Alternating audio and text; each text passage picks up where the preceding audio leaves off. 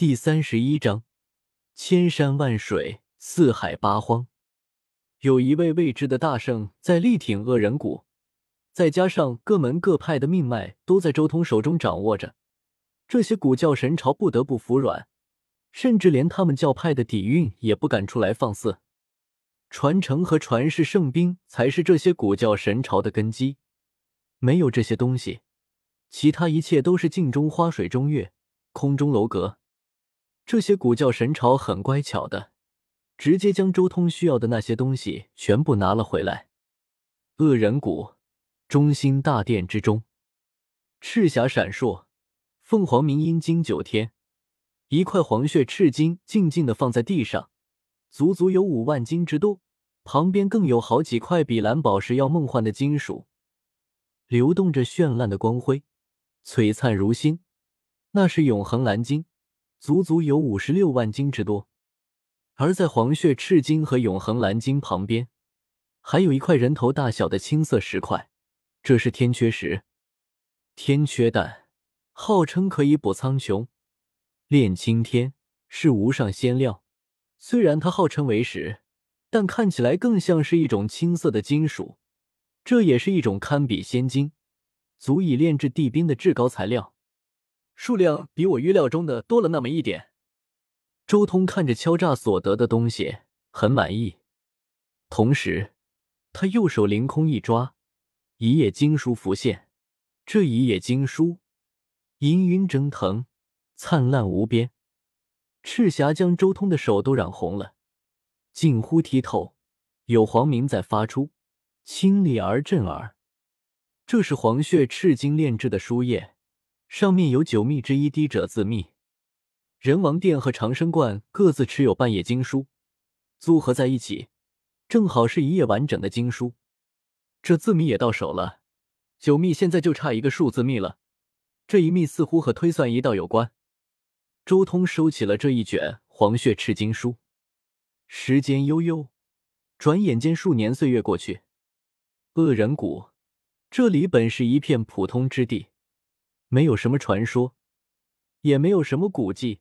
但是自从四年前周通入主此地之后，这里渐渐化作了一片神土，元天神镇聚八方精气，而在谷内更是一片祥和，每一寸土地之中都蕴含着丝丝缕缕的锐气，令这里如此不凡。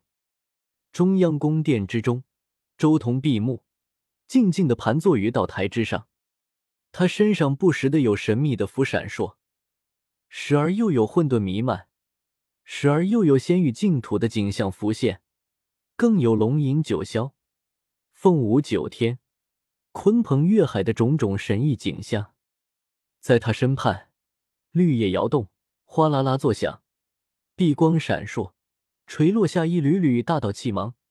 菩提树犹若一块碧玉雕刻而成，通体绿莹莹，碧灿灿。周通盘坐于树下。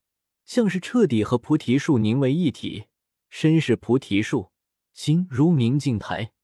他身上有一种特别的气运，丝丝缕缕的大道气机从他的身体溢出，扩散向远方。这四年来，周通大部分的时间都静静的盘坐在菩提树下，参悟无上大道。终于，周通睁开了眼眸，平平淡淡的眼神，没有一丝战意。没有一丝霸道，更没有一丝突兀，有的只是平平淡淡，有的只是身容天地、天人合一般的平淡。嗡。而这时候，周通终于出手了，涌现出一股浩瀚莫测的血气波动。仅仅只是刚刚抬手，顿时掌心上好似有流光浮动，又像是有星辰在闪耀，各种道光在掌心飞舞。他手掌划出玄妙轨迹，顿时整个恶人谷山川震动，风起云涌，像是天崩地裂。这一道掌印还没有拍出，仅仅只是隐而不发，就令虚空产生了巨变。轰！整座宫殿摇动，像是天翻地覆了一般，要将整片天宇翻过来。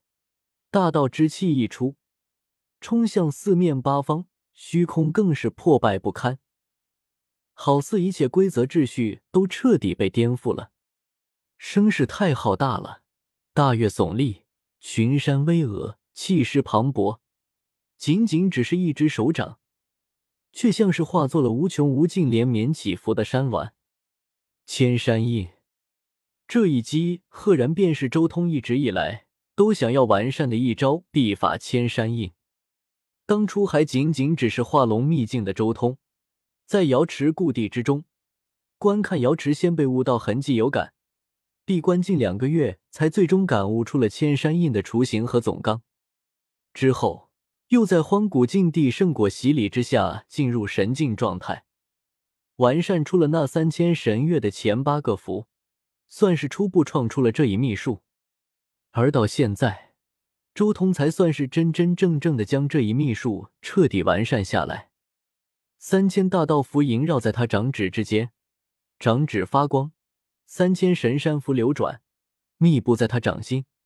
整个手掌像是刻上了太古的咒语，用力一震，便如同三千座神山镇压而下。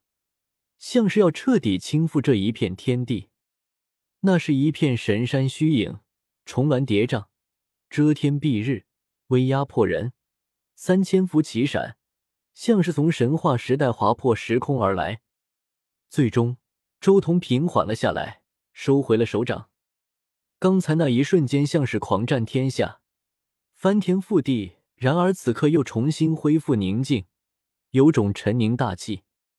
千山印终于彻底完善，三千神山的烙印彻底化作三千伏。周通不禁露出一丝喜色。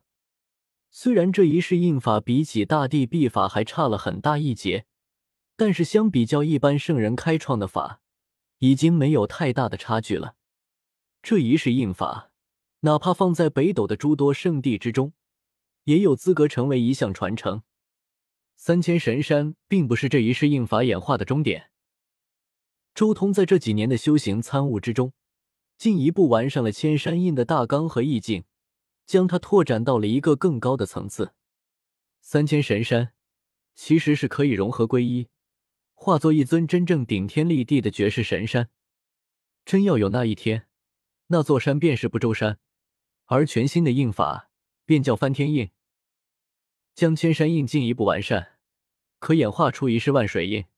山水合并为千山万水，万水印进一步融合归一，可化万水为海，那便是一世四海印。不仅如此，千山万水进一步拓展，可化作八荒，那便是八荒印。最后将翻天印、四海印、八荒印融合归一，便能成就一世堪称禁忌的秘术。周通抬头看向天空，眼眸深邃。心中无数的思绪全部向着一个方向流淌而去，他轻声说道：“千山万水，四海八荒，再加上擎天神柱不周山，我这一道秘术的最终阶段便是洪荒。”